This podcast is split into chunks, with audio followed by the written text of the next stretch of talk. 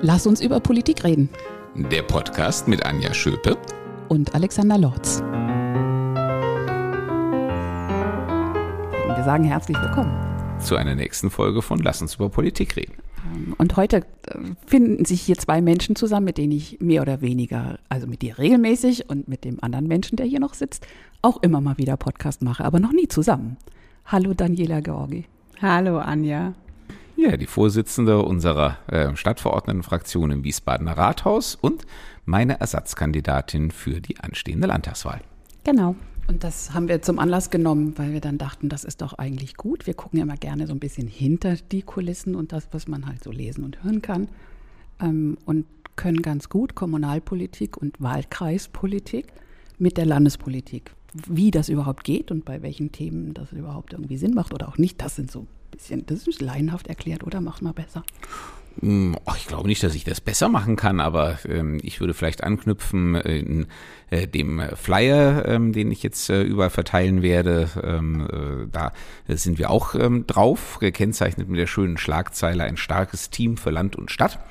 Und äh, ich glaube, das bringt es eigentlich ganz gut äh, zum Ausdruck, ähm, so wie ähm, überhaupt bei uns die politischen Ebenen ineinandergreifen müssen, damit äh, die Bürgerinnen und Bürger ein gutes Leben haben. Das gilt für das Land, das gilt für die Kommune, das gilt natürlich auch unter Einbeziehung des Bundes. Ähm, so ähm, lässt sich das am besten verwirklichen, wenn die handelnden Personen auf den verschiedenen Ebenen gut zusammenarbeiten. Und ja, als Landtagsabgeordneter muss man natürlich immer die Kommunalpolitik im eigenen Wahlkreis im Blick haben, sonst wäre man äh, einfach von den Menschen entfernt. Und als ehrenamtliche Kommunalpolitikerin, wie Dani es ist, ähm, ist man sowieso ganz dicht dran äh, mit äh, den Ohren an den Bürgerinnen und Bürgern, wenn man sich dann regelmäßig austauscht und sich äh, erzählt, was man in der jeweil, auf der jeweiligen politischen Ebene so bewegt, dann kann da auch am Ende was Gutes dabei rauskommen.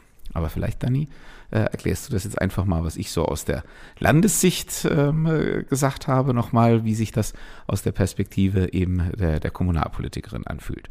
Ja, also genau so ist es. Also wir müssen gut ineinander greifen, das tun wir auch. Ähm, jetzt ist natürlich der kleine Unterschied, äh, da bist du in der komfortableren Situation als wir. Ähm, wir sind leider nicht in der Regierungsverantwortung auf Stadtebene, sondern sind die größte Oppositionsfraktion.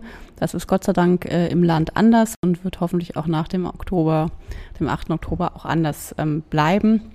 Aber natürlich haben wir ganz, ganz viele Themen, die uns auf Stadtebene bewegen, die nicht ausschließlich in unserer eigenen Zuständigkeit liegen, sondern natürlich übergreifend sind. Also Beispiel Mobilität ist natürlich kein Thema, was an den Stadtgrenzen oder an den Kommunalgrenzen endet, sondern da ist das Land gefordert, da ist der Bund gefordert. Also das sind einfach Themen, die so eng ineinander greifen. Da muss man natürlich in enger Abstimmung sein. Und ähm, da, darüber hinaus haben wir noch eine ganze Reihe von weiteren Themen, wo es natürlich wichtig ist, äh, sich eng abzustimmen, weil wir wollen natürlich auch an, einer, an einem Strang ziehen. Also es bringt nichts, wenn wir in Wiesbaden ähm, sozusagen nur uns vor Augen haben und die Landespolitik völlig außen vor lassen. Ähm, der Idealfall ist der, dass wir gemeinsam Hand in Hand gehen. Ist Mobilität nicht eigentlich ein ganz gutes Thema, um das da mal einzusteigen? Wie genau jetzt äh, ganz konkret in Bezug auf die aktuelle Lage in Wiesbaden auch die Kommunalpolitik irgendwie, wie das ineinandergreifen kann, um das jetzt mal ein bisschen konkreter dann zu machen, was ihr jetzt einleitend so erklärt habt. Also es ähm, gibt ja die unterschiedlichsten Verkehrswege und ähm, natürlich je nach ihrer Bedeutung für äh, Stadtverkehr oder Fernverkehr gibt es auch unterschiedliche Zuständigkeiten. Also um jetzt mal mit den Autobahnen anzufangen, ähm, die hat äh, der Bund ja nun komplett in seine Zuständigkeit äh, übernommen. Das gilt natürlich auch für die Autobahnen, hier durch Wiesbaden durchführen. Also auch die Salzbachtalbrücke, die berühmt-berüchtigte, äh, liegt in den Händen äh, der ähm, neuen Bundesautobahngesellschaft. Das sind also in gewisser Weise sowohl wir als Landes- wie auch die Kommunalpolitiker außen vor, aber wir machen natürlich unseren Einfluss, unsere Möglichkeiten beim Bund geltend, ähm, wenn eben irgend so, sowas passiert, wie jetzt bei unserem Beispiel der Salzbachtalbrücke, äh, dass das eben auch einfach möglichst schnell behoben wird ähm, oder nach Möglichkeit auch gar nicht entsteht. Also da müssen wir in ständigem Austausch bleiben. Das gleiche gilt bei Bahnverbindungen etwa. Ich meine, klar, da haben wir natürlich vor allem mit der Deutschen Bahn zu tun. Das ist jetzt auch weder eine Landes- äh, noch eine Kommunalgesellschaft. Äh, und trotzdem kämpfen wir darüber, kämpfen wir dafür, gemeinsam äh, dass beispielsweise der Wiesbadener Hauptbahnhof eben äh, angebunden bleibt oder dass äh, so etwas wie die Wallauer Spange gebaut wird. Ähm, aber Wallauer Spange ist ein sehr schönes Beispiel, da kann Dani vielleicht gleich noch ein bisschen mehr dazu sagen. Ähm, das setzt natürlich auch voraus, dass beispielsweise die ähm, kommunale Planung, also die kommunale Ausweisung auch von Flächen, die muss sowas berücksichtigen. Es muss ja auch Platz für die Eisenbahngleise sein und das muss eben mit der kommunalen Planung abgestimmt werden. Und so gilt das auch äh, für alles, was das Land macht. Ähm, Landesstraßen ähm, und ähm, sozusagen die ganze äh, Mobilität auf der Zwischenebene. Das ist etwas, das geht uns etwas an. Allerdings äh, die Straßensperrungen oder Einschränkungen, die auf den Wiesbadener Stadtstraßen passieren, das ist nun wirklich ausschließlich kommunale Angelegenheit. Korrekt und tatsächlich ist auch die Unzufriedenheit natürlich direkt vor Ort am unmittelbarsten zu spüren. Das erleben wir hier leider in Wiesbaden tagtäglich und ähm, ja, das, was wir gerade mitbekommen und ähm, da ist es egal, wie man fragt oder wohin man kommt. Wir haben eine, eine absolut katastrophale Verkehrssituation. Wir haben einen Flickenteppich an Baustellen, an, an, an Einschränkungen. Wir haben überhaupt kein durchdachtes Konzept. Ähm, wir haben einen Verkehrsdezernenten, einen Grünen, ähm, der das Auto ähm, für per se böse hält und alles versucht, um das Auto aus der Stadt zu vertreiben, ohne gleichzeitig die Anreize für einen Umstieg auf den ÖPNV ähm, entsprechend attraktiv zu gestalten. Also ich sag mal, es ist ähm, etwas schwierig, wenn man sagt, äh, Autos äh, sollen weg, aber ähm, gleichzeitig reduziere ich den ähm, Busverkehr so, dass wir monatelang einen Samstagsfahrplan haben, dann macht das Mobilität in einer ähm, Landeshauptstadt doch etwas schwierig. Und ähm, das Thema Radwegeausbau beispielsweise ist auch eins, was er sich sehr auf die Fahnen geschrieben hat, was wir als CDU grundsätzlich auch gut finden. Aber über die Art und Weise der Ausgestaltung kann man sicherlich ähm, noch streiten, ob eine kombinierte Bus-Fahrradspur, sodass ähm, wirklich Gelbe vom Ei ist, ähm, sei mal dahingestellt oder ob man da nicht doch besser äh, trennen sollte, wie wir das uns vorstellen. Aber um jetzt nochmal den Schwenk auch zum Land ähm, zu schaffen, worum es uns geht. Wir wollen Mobilität aus einem Guss haben. Und da sind wir genau wieder bei dem, dass man Hand in Hand gehen muss. Es bringt nichts, ähm, äh, partiell äh, einzelne Straßen komplett umzugestalten, indem Fahrbahnspuren für Autos weggenommen werden, Radspuren aus dem Nichts entstehen, im Nichts enden.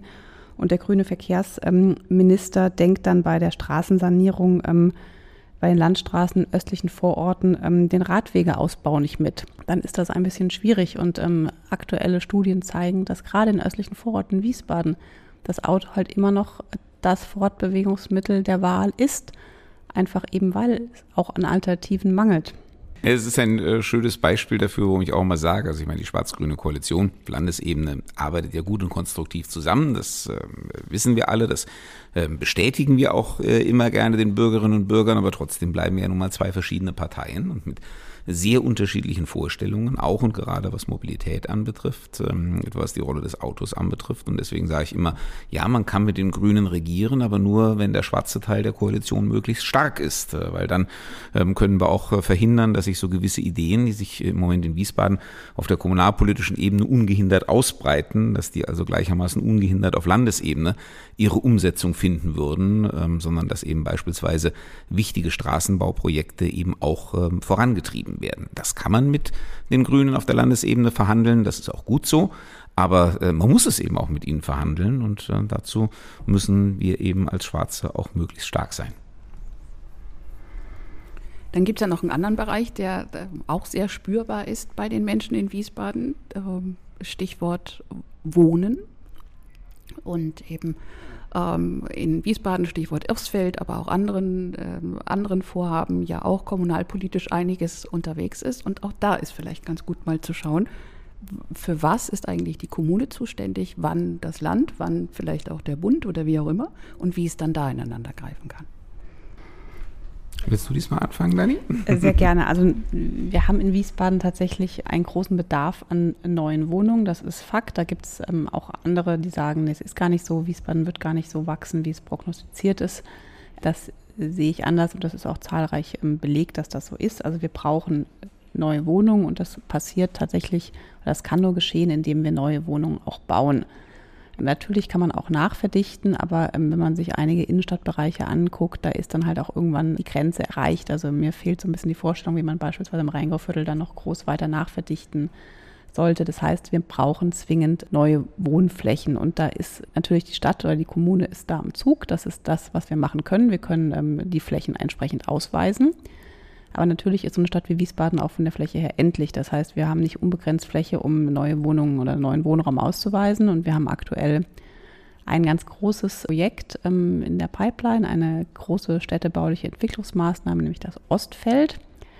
Da können 8.000 bis 12.000 Menschen theoretisch Wohnraum finden. Es gibt aber sehr unterschiedliche Auffassungen zwischen den einzelnen Parteien, ja, wie die Art und Weise des Wohnens ausgestaltet werden könnte. Und da, glaube ich, kommen auch ganz gut immer die unterschiedlichen ja, Herangehensweisen der Parteien zutage. Also während wir sagen, wir als CDU möchten natürlich vielen Familien gerade auch ihren Wunsch nach einem nach eigenen vier Wänden ermöglichen. Gibt es äh, gerade seitens des Linksbündnisses äh, auch von SPD und Grünen die Vorstellung, ähm, man muss möglichst kompakt bauen, möglichst in die Höhe bauen. Reicht, wenn man sich um einen Garten in der Mitte drumherum schart, braucht man nicht äh, jeder einen eigenen, also sozusagen viele, viele Menschen auf möglichst kleiner Fläche ähm, unterzubringen, damit man auch möglichst viel Grünfläche insgesamt drumherum hat. Das ist ein Ansatz, aber es widerspricht oder entspricht nicht den Bedürfnissen der Menschen. Die Menschen möchten gerade in ihrem Heim einen Rückzugsort haben, an dem sie sich wohlfühlen, an dem sie sich auch aufhalten können. Und da prallen gerade so ein bisschen die, die, die Lebensrealitäten aufeinander. Und da haben wir als CDU andere Vorstellungen, wie Wohnen aussehen sollte. Und da hat äh, auch das Land äh, ganz guten Ansatz gefunden. Stichwort Hessengeld, da kann der Alexander aber bestimmt gleich noch was zu sagen wie wir uns das vorstellen können. Ja, aber das ist auf jeden Fall ein sehr, ein sehr konfliktbehaftetes Thema. Da gibt es auch in Wiesbaden auch innerhalb der Regierungsfraktionen sehr unterschiedliche Auf, äh, Auffassungen, wie das Ganze, ob das Ganze überhaupt kommen soll, ob man das braucht. Also das haben sie sogar aus ihrem Kooperationsvertrag ausgeklammert. Ähm, weil das äh, Linksbündnis darüber so zerstritten ist. Also das bleibt noch spannend. Wir unterstützen das Projekt an sich, aber sagen halt auch, es darf nicht irgendwie eine eine Hasenstall-Unterbringung ähm, äh, von Menschen auf, äh, von viel, vielen Menschen auf möglichst kleinem Raum sein, sondern es muss den tatsächlichen Bedürfnissen der Menschen entsprechen. Ich glaube, man kann auch an diesem Beispiel wieder sehr gut demonstrieren. Wir haben Mobilitätsbeispiel auch. Übrigens, Wohn- und Mobilität hängt ja eng zusammen. Wenn man mal davon ausgeht, dass man so ein neues Gebiet entwickelt, wie etwa das Ostfeld, ist natürlich auch die Frage, wie wird das erreicht? Mit welchen Verkehrsmitteln? Wie kommen die Menschen auch von dort irgendwo hin zur Arbeitsstätte, zum Einkaufen und so weiter? Das sind natürlich ganz entscheidende Fragen, die mitbeantwortet werden müssen äh, im Zuge einer solchen Stadtplanung. Und ähm, hier erkennt man äh, den grundsätzlichen Unterschied sozusagen in der Herangehensweise oder in der Grundphilosophie, ähm, wenn man will, die den verschiedenen Parteien zugrunde liegt. Ähm, wir erkennen eben äh, grundsätzlich mal alle Wünsche der Bürgerinnen und Bürger als gleichberechtigt an. Deswegen erkennen wir etwa auch den Wunsch der Bürgerinnen und Bürger an, äh, mit dem Auto unterwegs zu sein. Wir erkennen den Wunsch der Bürgerinnen und Bürger an, äh, eben auch ähm, im, in den eigenen vier Wänden mit einem eigenen Garten äh, leben zu wollen. Und deswegen wollen wir auch dafür Raum schaffen und wollen nicht von oben irgendwie verfügen, äh, dass jetzt die eine Wohnform oder die eine Mobilitätsform irgendwie per se schlechter ist als die andere und äh, deswegen entsprechend diskriminiert werden muss oder umgekehrt, ähm, sondern wir wollen äh, eine Situation schaffen, in der ähm, die Bürgerinnen und Bürger möglichst das tun können, ähm, was sie möchten. Äh, also die Rahmenbedingungen dafür schaffen. Äh, das bedeutet, um nochmal ganz kurz auf die Mobilität zurückzukommen, äh, bei den Verkehrsmitteln eben, dass man ähm, sich auch anschaut, für welche Art von Wegen, für welche Strecken ist welches Verkehrsmittel das am besten geeignete. Das kann man dann ja auch spezifisch fördern, um den Bürgerinnen und Bürgern ein gutes Angebot zu machen. Und genauso gilt das natürlich auch beim Wohnen. Ähm, wir brauchen unterschiedliche Wohnformen. Es gibt auch ganz unterschiedliche Wohnkonstellationen. Die Familie mit zwei kleinen Kindern ähm, hat andere Wohnbedürfnisse als ähm, beispielsweise das äh, zu zweit äh, lebende Paar. Als ein Single-Haushalt. Junge Menschen haben vielleicht andere Bedürfnisse und Wünsche als ähm, Seniorinnen und Senioren. Ähm, und deswegen brauchen wir eine Vielfalt von Angeboten. Und wenn man gerade so ein neues Gebiet entwickelt, wie zum Beispiel das Ostfeld, dann äh, ist es für uns wichtig, dass dort auch grundsätzlich alle ihren Platz finden und nicht, dass man die Wünsche und Bedürfnisse bestimmter Gruppen äh, von vornherein beiseite legt nach dem Motto, nee, das ist jetzt hier nicht erwünscht oder das wollen wir hier nicht fördern, sondern wir wollen ja auch eine gesunde Durchmischung ähm, von Stadtteilen, gerade wenn so etwas neu konzipiert wird. Und das geht eben nur, wenn man für alle gleichermaßen passende Angebote machen kann. Es hat ja auch noch einen Aspekt, wenn wir an den Standortfaktor denken. Also wir bauen da ja nicht nur oder wollen ja nicht nur Wohnraum äh, dort schaffen, sondern es soll ja auch ähm, ein Standort für das äh, Bundeskriminalamt dort geschaffen werden. Und ähm, die Mitarbeiter, äh, Mitarbeitenden müssen ja auch irgendwo untergebracht werden. Und sozusagen die Attraktivität des vorhandenen Wohnraums spielt ja unter Umständen auch eine Rolle für die Frage, entscheide ich mich für den Standort Wiesbaden oder nicht. Was beim Thema Fachkräftemangel ja nochmal eine besondere Rolle spielt. Und ähm, um vielleicht auch die andere Frage mit zu beantworten, was kann das Land da tun? Ähm, also das Land ähm, kann den Kommunen äh, versuchen, die Arbeit zu erleichtern. Wie gesagt, die Planung können nur die Kommunen vornehmen. Aber ähm, das Land kann beispielsweise schauen, dass man die Verfahren noch vereinfacht und beschleunigt. Da glaube ich, ist noch ähm, Luft nach oben drin, ähm, teilweise auch bundesrechtlich determiniert. Da muss man vielleicht auf Bundesebene aktiv werden, aber da kann sich mit Sicherheit noch das ein oder andere bewegen. Und ja, und dann ähm, eben das Hessengeld, das äh, Dani eben schon angesprochen hat, ähm, dass wir ähm, jetzt quasi eine, eine Zuwendung oder eine quasi eine Freistellung von äh, der Grunderwerbsteuer ähm, haben wollen für gerade für Familien, die sich ihre ersten eigenen vier Wände ähm, leisten wollen. Und ähm, da soll es eben dadurch eine substanzielle Entlastung von staatlicher Seite geben, äh, um das leichter möglich zu machen. Nimmst du im Landtag dann auch wahr, dass die ähm, roten Parteien und die Grünen auch eher so sind wie hier ähm, im Stadtparlament irgendwie dagegen sind, eher das doch so ein bisschen hasenstallmäßig grundsätzlich für richtig halten? Oder haben wir da das Phänomen, dass das zwar so ein Wiesbadener Erscheinung ist, aber durchaus vielleicht die äh, Landespartei Grünen oder so gar, gar nicht so extrem unterwegs sind, jetzt mal als ein Beispiel? Ich sage, es sind politische Grundphilosophien, die hier aufeinandertreffen. Für uns eben die Orientierung, was wollen die Menschen? Ähm, und grundsätzlich mal die Legitimität auch aller Wünsche äh, entsprechend berücksichtigen. Ähm, jetzt sind die, sagen wir mal, die ähm, mentalen Ausgangslagen ähm, auf Seiten der anderen Parteien unterschiedlich. Also ähm, die Sozialdemokraten beispielsweise ähm, tun sich halt ähm, naturgemäß immer mit allem schwer, was sie als Ungleichheit wahrnehmen. Also wenn die einen eben im Einfamilienhaus mit Garten sitzen und die anderen in der Etagenwohnung, das stört ähm, irgendwie Sozialdemokraten von Haus aus. Sie hätten am liebsten gerne alle gleich. Ähm, aber die Wünsche sind eben nicht gleich und die Bedürfnisse. Und deswegen sage ich auch, das ist nichts, wo man von oben quasi vorgehen kann. Ihr geht jetzt aber alle äh, in die entsprechend verdichtete Wohnform. Bei den Grünen ist das ein bisschen anders. Bei den Grünen ähm, spielt äh, dann zum Beispiel der Gedanke des Klimaschutzes halt natürlich eine vorrangige Rolle und die sagen halt, Einfamilienhäuser verbrauchen, das ist ja auch richtig, mehr Boden ähm, und ähm, tendenziell auch mehr Energie, als wenn ich so ein kompaktes Haus mit äh, vielen Wohnungen habe, ähm, äh, dass ich dann auch besser ähm, heizen kann. Das ist alles wahr, ähm, aber äh, trotzdem sagen wir eben, das kann auch nicht sein, ähm, dass auch im Namen ähm, des Klimaschutzes äh, jetzt alle sich äh, in den Hasenstall zu fügen haben, auch wenn der Hasenstall vielleicht ähm, äh, in der Tat fürs Klima tendenziell günstiger wäre, dann müssen wir eben Möglichkeiten finden, wie wir auch beispielsweise Einfamilienhäuser so energieeffizient, um mal bei dem Punkt zu bleiben, bauen, dass das nicht weiter ins Gewicht fällt. Das ist unser Ansatzpunkt. Und da beißen sich äh, die Grundvorstellungen und das ist ja dann auch ähm, die Aufgabe in der Politik, ähm, sich entsprechend zusammenzuraufen und daraus was Vernünftiges zu machen. Genau, wir legen halt einen Wert auf äh, starke Bürgerinnen und Bürger und ähm, weniger auf einen starken Staat. Äh, das sehen die anderen naturgemäß anders.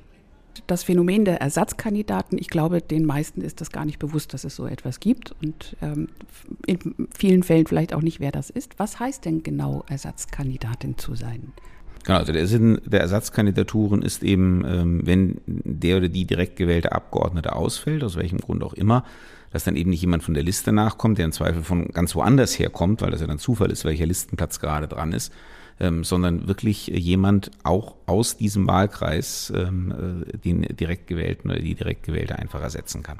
Und ist das üblich? Hat jeder äh, Kandidat eine Ersatzkandidatin, einen Ersatzkandidaten oder gibt es auch den Fall, dass dann, in, in, wenn jemand zu ersetzen ist, das halt nach Liste geht oder wie auch immer? Nee, gut, es gibt den Fall, äh, dass äh, auch der Ersatzkandidat oder Ersatzkandidat nicht zur Verfügung steht und dann würde natürlich die Liste ziehen. Bei den nicht direkt gewählten Abgeordneten äh, zieht sowieso nur die Liste. Aber ansonsten ist das eben für die Landtagswahl vorgeschrieben, dass diese Ersatzkandidaten, dass es die geben muss. Ähm, und äh, während es zum Beispiel bei der Bundestagswahl keine Ersatzkandidaten gibt. Also dort ähm, wird äh, das Nachrücken, wenn jemand ausscheidet, äh, auf jeden Fall immer über die Liste vollzogen. Ähm, nun gibt es ein aktuelles Thema, um noch vielleicht an einem dritten Beispiel so das Zusammenspiel von Landespolitik und Kommunalpolitik irgendwie zu beleuchten. ähm, aktuell äh, etwas, was ihr als problematisch ansieht im Bereich Ehrenamt und den Auswirkungen. Da muss ich, habe ich ja ein paar, paar Mal vorher schon gesagt, so richtig habe ich das nicht mitgekriegt, was eigentlich gerade das Problem ist. Das liegt aber natürlich an mir. Dann glaube ich, ist ganz wichtig, dass die Dani das jetzt mal erklärt, weil uns das gerade im kommunalpolitischen Moment wahnsinnig beschäftigt. Genau, also so sieht's aus. Wir haben auf der einen Seite natürlich jetzt endlich nach der Pandemie wieder die Freude, dass wir viele Feste durchführen können. Wir haben in Wiesbaden unglaublich viele Feste. Wir haben das Moosburgfest, wir haben das Schirsteiner Hafenfest, wir haben das Äppelblütenfest. Ähm, wir haben die Gipperkerb, wir haben in äh, ganz vielen Vororten haben wir Kerben, in Bierstadt, äh, in Auring. Also wir haben wirklich eine, eine, eine wahnsinnige Vielfalt an und das sind jetzt nur die sozusagen, die ehrenamtlich organisiert sind. Wir haben natürlich darüber hinaus noch das Theatrium und das Wiesbadener Stadtfest. Also wir haben noch weitere Feste, die aber dann in der Grundstruktur ein bisschen anders sind, weil sie eben städtische Feste sind und auch entsprechend dann bezuschusst werden. Und wir haben auf der anderen Seite, und das ist sozusagen jetzt die, der Kern ähm, der Problematik, ein hohes Frustrationspotenzial. Weil bei genau diesen ganzen ehrenamtlichen Festen, die ich eben aufgezählt habe, also Schirsteiner Hafenfest, Moosburgfest etc., Äppelblütenfest, zunehmend die Auflagen, die Verwaltung an ähm, sozusagen die ehrenamtlich Tätigen stellt, so hoch sind, ähm, dass es teilweise ein Ding der Unmöglichkeit ist, diesen Auflagen tatsächlich nachzukommen. Was ähm, zu hoher Frustration führt und auch dazu führt, dass teilweise, wir hatten einen Fall in Auringen ähm, beim Feuerwehrfest, äh, einen Tag vor der Veranstaltung noch nicht klar war, ob die tatsächlich durchgeführt werden kann wir haben beim Beispiel Schirsteiner Hafenfest jetzt mit Eberhard Seidensticker, unserem ehrenamtlichen Magistratsmitglied, einen Vorsitzenden des Verschönerungsvereins, der jetzt wirklich sein Amt niedergelegt hat, weil er gesagt hat, ich kann das so nicht mehr machen, das, das geht nicht, das kann sich ein Ehrenamtlicher nicht mehr antun, welchen Auflagen und, und bürokratischen Hürden man sich da gegenüber sieht. Da haben wir eine Riesenproblematik und deswegen möchten wir als CDU-Fraktion im Rathaus jetzt auch direkt ähm, in zeitnah in Gespräche mit entsprechenden Bänden und Vereinen gehen und auch Schaustellern, um einfach mal ähm, darüber zu sprechen, was ist denn genau die Problematik, woran hängt es und ähm, was können wir als Fraktion, was kann vielleicht auch das Land tun, damit das künftig anders wird und wir es schaffen, dass solche wunderbaren Feste weiterhin stattfinden können. Was, was ist denn das jetzt so als vielleicht ein, zwei Beispiele an, an so extrem hohen Auflagen, die es irgendwie vorher nicht gab?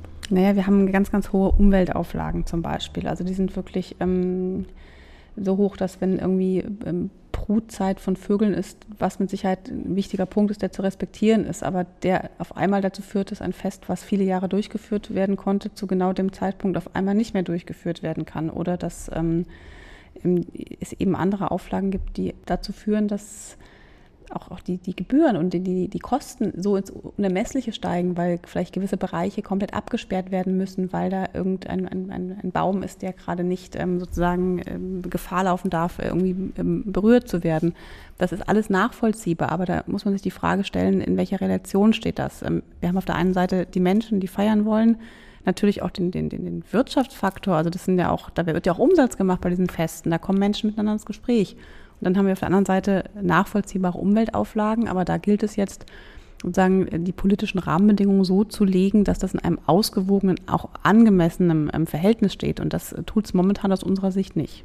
Und das liegt bei der Stadt als Entscheidung oder spielt da auch Land und Stadt irgendwie ineinander? Also die Regeln, nach denen das entschieden wird, ähm, sind zum Teil landesrechtliche Regeln. Äh, zum Teil auch bundesrechtliche, aber zum Teil landesrechtliche. Und in der Tat ist das auch ein Punkt, wo wir dann sagen müssen, da müssen wir uns vielleicht mal die Regelungen im Landesrecht anschauen. Äh, aber ähm, die Fälle, die die Dani jetzt gerade ansprach, äh, sind jetzt zum großen Teil so beschaffen, dass sich die Regeln eigentlich nicht geändert haben, aber die, die praktische Umsetzung, also die Auslegung der Regeln durch die Verwaltung, und das ist städtische Sache, dass sich das geändert hat. Ich frage mich auch, ob das bis zum gewissen Grade vielleicht auch ein Effekt der Corona-Pandemie ist, ähm, weil die ja nun mal äh, dazu geführt hat, dass die meisten Feste im Schnitt für zwei Jahre ausgesetzt werden mussten. Und irgendwie kommt es mir so vor, als ähm, ob ähm, äh, ein Fest, was eben nach bestimmten Usancen äh, die ganze Zeit gelaufen ist, wenn die dann nach zwei oder drei Jahren Pause jetzt da plötzlich sagen, wir wollen es wieder machen, dass die Verwaltung irgendwie ganz anders drauf zu schauen scheint. Als hätte es das irgendwie vorher nie gegeben und als käme da jetzt ein ganz neues Fest und das wird dann mit den ganz aktuellen, ähm, strengsten möglichen äh, Regeln oder Auslegungen von Regeln belegt. Ähm, und irgendwie ist diese, diese historische Dimension, ähm, dass das irgendwie schon immer da war und äh, immer gemacht worden ist, ähm, scheint mir in manchen Fällen einfach durch die Corona-Pandemie aus dem Bewusstsein verschwunden zu sein. Dabei ist es ja ein ganz wichtiger Aspekt, was du jetzt angesprochen hast, die Brauchtumspflege. Das ist ja das, was auch eine Stadt, eine Region ähm, auszeichnet. Und wenn wir sozusagen diese über Jahrzehnte äh, gewachsenen Feste jetzt einfach ja, der Bürokratie anheimfallen lassen, dann ist das kein gutes Signal. Ich möchte aber auch noch mal ganz kurz betonen, also die Verwaltung ist ja letztendlich diejenige, die es ausführt. Ähm, die politischen Rahmenvorgaben, die werden natürlich an anderer Stelle durch die Dezernenten ähm, getroffen. Und da muss eben die ähm, moderate Abwägung stattfinden zwischen Umweltauflagen beispielsweise einerseits, aber auch eben den Bedürfnissen der Menschen und auch den, ähm, ja, der Brauchtumspflege und ähm, der Vereinspflege vor Ort. Das Gleiche drin, was ihr vorhin schon gesagt habt, oder? Dass so eher mm, von der Einstellung her, Ideologie, der Auffassung, was der Staat eigentlich tun sollte und was nicht, dass das so ein bisschen durchschlägt, oder? Auch dort wenn ja. sich eigentlich faktisch nichts geändert hat, nicht irgendwie neue Bestimmung, sondern das irgendwie schärfer ausgelegt wird, dann geht es ja in die Richtung. Ist nicht so wichtig, was die Menschen möchten. Ja, ich sag ja, das ist, ähm, daran sieht man einfach die grundsätzlichen Unterschiede zwischen den Parteien, die jetzt auch gerade bei der Landtagswahl konkurrieren. Und ich bin sogar dankbar dafür, dass sich die Unterschiede äh, an diesen Beispielen so gut herausarbeiten lassen, weil man da eben sieht, wie wichtig es ist, dass äh, eine Partei, die mit einem ganz anderen Grundverständnis, nämlich ausgehend von der individuellen äh, Freiheit der Bürgerinnen und Bürger, den Entscheidungen, die sie für sich treffen möchten, ähm, dass eine solche Partei auch möglichst stark in der neuen Landesregierung beteiligt ist, weil es eben genug andere politische Kräfte gibt, ähm, die aus sicherlich wohlmeinenden Gründen ähm, sagen, nee, wir können den Bürgerinnen und Bürgern hier diese Entscheidungsfreiheit nicht zugestehen, weil wir ähm, ja eben äh, beispielsweise andere Ziele verfolgen, ob jetzt im äh, ökologischen Bereich oder äh, in dem, was auf sozialdemokratischer Seite soziale Gerechtigkeit heißt. Ähm, also äh, da wird im Namen irgendeines höheren Ideals ähm, äh, den Menschen eben gesagt, da müsst ihr jetzt eure Wünsche und Bedürfnisse zurückstellen. Und ähm, da sind wir als christliche Demokratinnen und Demokraten einfach anders unterwegs. Natürlich müssen auch wir Grenzen ziehen, es kann nicht jeder alles das bekommen, was er will, aber ähm, wir setzen die Akzente anders. Äh, für uns ist die prioritäre Frage zunächst einmal, wie können wir den Bürgerinnen und Bürgern möglichst weit entgegenkommen und wenn wir an irgendeiner Stelle unsererseits eine Grenze ziehen müssen, dann halten wir das auf jeden Fall äh, für gesteigert begründungsbedürftig. Und diese Grundphilosophie ähm, ist äh, in dieser Form, glaube ich, nur uns eigen im politischen Wettbewerbsfeld. Und es geht ja auch noch um einen ganz, ganz wichtigen Baustein, der uns als CDU besonders wichtig ist, nämlich das Ehrenamt, weil wir müssen uns immer vergegenwärtigen, hier sind ehrenamtliche Tätige aktiv, die opfern ihre Freizeit, um solche Feste am Wochenende, in den Abendstunden, nachts zu organisieren, nehmen sich ihren Jahresurlaub, um sowas durchzuführen. Und das ist ja auch ein Zeichen der Wertschätzung. Also wir als CDU haben ja auch wirklich ganz, ganz vielfältige Maßnahmen auch zur Stärkung des Ehrenamts in unserem Wahlprogramm. Da gibt es ganz, ganz viele tolle Sachen, die auch jetzt schon ähm, seit Jahren laufen. Das ist aber ein Bereich, das ist zumindest meine Wahrnehmung, die bei den anderen Parteien ähm, nicht in dieser Form stattfindet oder nicht diese, dieselbe Wertschätzung ähm, erfährt wie bei uns. Also jetzt Alex und Alexander und ich ja auch oft auf äh, genau solchen Festen unterwegs. Wenn man sich da mal die politischen Repräsentanten vor Ort anschaut, dann ähm, möchte ich es mal positiv formulieren. Da ist bei der Zahl der Vertreter der SPD oder den Grünen beispielsweise noch sehr viel Luft nach oben. Während die ähm, CDU-Vertreter die sind, die auch vor Ort tatsächlich als selber als Ehrenamtliche in, die, in den Vereinen eingebunden sind und dort selbst aktiv sind. Wie sehr kriegen die Bürger das schon mit, dass so der Trend in diese Richtung geht? Es wird immer schwieriger, solche Feste durchzuführen. Also in Auringen, glaube ich, haben sie es ganz gut mitbekommen, weil das wirklich äh, bis einen Tag vorher auf der Kippe stand, ob dieses Fest durchgeführt werden kann. Und da haben Menschen äh, monatelange Arbeit reingesteckt und wissen dann einen Abend vorher nicht, ob sie das Fest durchführen können. Und das kriegen die Menschen selbst mit, das kriegen die Familien mit und ich glaube, das ähm, dringt schon langsam ins Bewusstsein äh, durch. Und lässt sich schon erkennen, wie die Stimmung da ist? Also ist es eher so, ja, können wir ja verstehen, dass es wichtig ist, jetzt irgendwer oder Umweltschutz bedeutsamer zu machen ähm, und nicht einfach nur, ja, wir wollen feiern und äh, los geht's? Oder geht es eher so in Richtung, wie die CDU das auch vertreten möchte?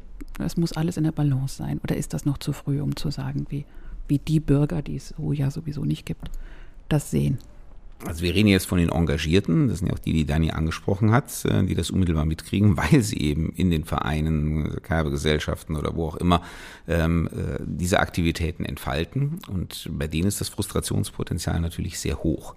Ähm, denn äh, die machen ja so etwas jetzt auch nicht, um irgendwelchen Schaden anzurichten, sondern um Freude ähm, zu verbreiten und den gesellschaftlichen Zusammenhalt zu fördern ein ganz wichtiger Aspekt, äh, was man nicht unterschätzen darf, äh, was da äh, alles von den Vereinen, von den Initiativen, ähm, von den Gesellschaften vor Ort geleistet wird. Ähm, und was ganz deutlich hineinspielt, ist natürlich auch der Traditionsgedanke. Also wenn man mit einer völlig neuen Idee ankommt, ähm, und trifft dann auf solche Hindernisse, ja, dann ähm, kann man mit den Leuten auch noch eher reden, weil ist halt neu und muss man halt nach den bestehenden Regeln beurteilen. Aber wenn eben solche Traditionsveranstaltungen, die es irgendwie schon immer gegeben hat, die früher völlig beanstandungsfrei gelaufen sind, ähm, dann plötzlich ähm, mit ganz neuen äh, Restriktionen belegt werden, ähm, dafür äh, ist das Verständnis nicht vorhanden. Und ich fürchte, ähm, spätestens dann, wenn beispielsweise das Pfingstturnier nicht mehr durchgeführt werden könnte, weil die Auflagen so ins Uferlose gestiegen sind, dann werden das nicht nur die ehrenamtlich Engagierten merken, dann werden das Pferdeliebhaber und Sportler ähm, nicht nur aus Deutschland, sondern aus der ganzen Welt merken. Und dann hätte Wiesbaden leider wieder ein Negativsignal ausgesendet, ähm, von dem wir hoffen, dass es dazu nie kommen wird.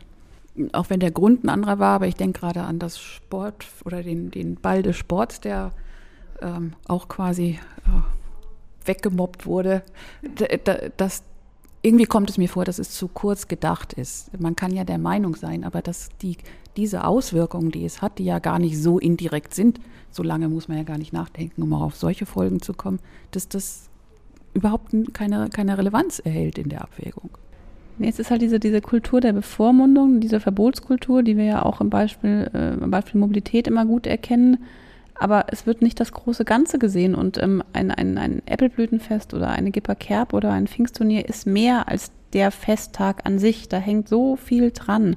Und ähm, das muss man als Ganzes sehen und da muss man eben sehr wohl überlegt ähm, politisch abwägen, wie kann ich die, die Auflagen einerseits eben in Relation stellen zu der Möglichkeit, das Ganze durchführen zu wollen. Und das ist der Punkt, ich glaube, der, der für die CDU auch immer wichtig ist, wir schauen, wie können wir es ermöglichen, dass es geht. Und die anderen gucken immer gerne äh, erstmal, warum es nicht gehen könnte. Und das ist äh, etwas, worin wir uns äh, fundamental unterscheiden.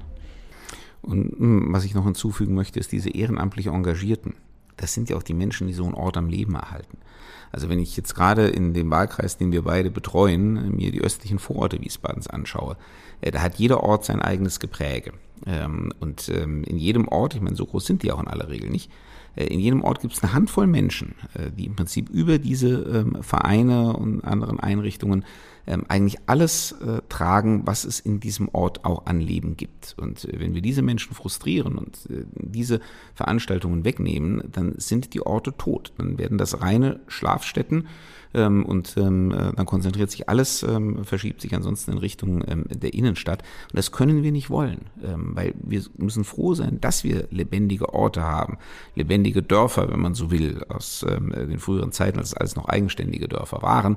Heute ähm, lebendige, eigenständige Stadtteile Wiesbadens. Ähm, und ähm, wenn wir ähm, das äh, kaputt machen, was da an Engagement vorhanden ist, wenn wir die Menschen frustrieren, die ihr ganzes Herzblut und Zeit und Arbeitskraft in das Leben vor Ort hineinstecken, dann wird es eben kein solches, äh, kein gesellschaftliches Leben vor Ort mehr geben. Und das wird dann auch für den Zusammenhalt unserer Gesellschaft sehr schädlich sein. So abschließend kommt mir der Gedanke jetzt auch auf die Richtung Bundesebene. Also wir scheinen irgendwie an so einem Scheideweg zu stehen. Welcher Linie wir wirklich jetzt nicht nur parteipolitisch, aber welcher Grundlinie von Verständnis wie Gesellschaft denken wollen und welche Bedeutung die Menschen haben, ähm, in welche Richtung es gehen wird. Weil dieser Zwist zwischen der Ampel hat ja im Kern auch durchaus, oder in der Ampel hat im Kern aus meiner Sicht auch mit diesem Dissens zu tun. Es geht immer um darum, die richtige Balance zu finden zwischen Selbstorganisation, Selbstverantwortung, Eigeninitiative und äh, den Vorgaben von oben. Und, ähm, aber wir Christdemokraten äh, haben nun mal auch das Subsidiaritätsprinzip verinnerlicht. Das ist sozusagen Teil unserer DNA und äh, deswegen, äh, wir vertreten immer die Ansicht, ähm, was vor Ort irgendwie äh, gut gemacht werden kann, das sollte auch vor Ort bleiben. Und ähm, Vorgaben von außen oder von oben äh, sollten auf das Maß beschränkt sein, das wirklich äh, unvermeidlich ist. Ähm, da können auch wir sicherlich ähm, an der einen oder anderen Stelle noch besser werden, müssen uns immer auch an die eigene Nase fassen, ob wir ähm, dieses Prinzip wirklich überall äh, mit äh, dem gebotenen Leben erfüllen. Aber äh, es ist jedenfalls für uns ein ganz klarer, fundamentaler Orientierungspunkt.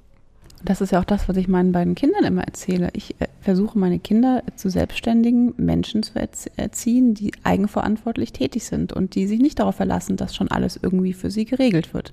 Klar, es gibt Rahmenbedingungen, die müssen vorhanden sein, die müssen gegeben sein, aber innerhalb des Rahmens ähm, möchte ich gerne zumindest die Weichen so stellen, dass ich äh, mündige Bürgerinnen und Bürger habe. Ich glaube, es hat ganz, ganz guter Ausflug oder war ein ganz guter Ausflug, um auch deutlich zu machen, äh, Alexander, wie du auch als Landtagsabgeordneter verwurzelt bist in deinem Wahlkreis. Und äh, als Kultusminister hast du nicht immer so die Möglichkeit, das nach außen zu zeigen. Und du hast mir auch schon ein paar Mal gesagt, äh, die Menschen sprechen mich immer nur auf Bildung an, aber nicht so sehr auf Wahlkreisthemen oder andere Themen. Ich glaube, äh, heute ist deutlich geworden, nur zu. Ähm, auch du lebst und äh, für deinen Wahlkreis bist verankert und bist voll in den Themen drin und dann mit deiner Dani als Ersatzkandidatin sowieso gut auf dem Weg. Ja, wir sprechen auch die herzliche Einladung aus, alle beide, ähm, dass äh, man uns auch wirklich darauf ansprechen und kontaktieren soll. Ich meine, ich mache immer solche Sachen wie Bürgersprechstunden beispielsweise regelmäßig. Ich werde jetzt äh, im Wahlkampf natürlich auch nochmal besonders präsent sein, beispielsweise auch auf den Wochenmärkten. Ähm, wir planen so Spielplatztouren. Es wird natürlich äh, die üblichen Infostände geben, aber auch außerhalb, auch nach dem 8. Oktober ähm, werde ich weiter auf vielen Kanälen ansprechbar sein und natürlich auch auf vielen Veranstaltungen auch weiterhin unterwegs sein und den Bürgerinnen und Bürgern im Wahlkreis möglichst viel Gelegenheit geben, eben mich anzusprechen. Und ähm, für Dani, ähm, die ja, äh, wie gesagt, durch ihre kommunalpolitisches Engagement sowieso auch äh, ständig vor Ort ist, ähm, gilt das natürlich in gleicher Weise. Dann sagen wir ganz herzlichen Dank zu unserer, zu unserem Gast heute. Danke. Ja. Dankeschön. Und ich sage mal auf äh, eine gute weitere Zusammenarbeit im Wahlkampf und darüber hinaus, liebe Dani. Definitiv. Bis zum nächsten Mal. Eine gute Zeit. Vielen Dank fürs Zuhören. Ja, und wir verraten beim nächsten Mal, worum es geht. Oder machen wir das jetzt schon? Wir verraten zumindest, dass wir auch beim nächsten Mal äh, nochmal einen Gast haben werden, auch jemanden aus der Landespolitik. Ähm, es ist ja schließlich eine besondere Zeit. Also finden wir ähm, Gäste aus der Landespolitik ähm, sind jetzt in diesem, äh, ähm, wo wir auf den 8. Oktober zulaufen, äh, durchaus angebracht. Mehr verraten wir noch nicht. Okay, dann. Das wird ein prominenter Gast sein. Bis dahin, gute Zeit.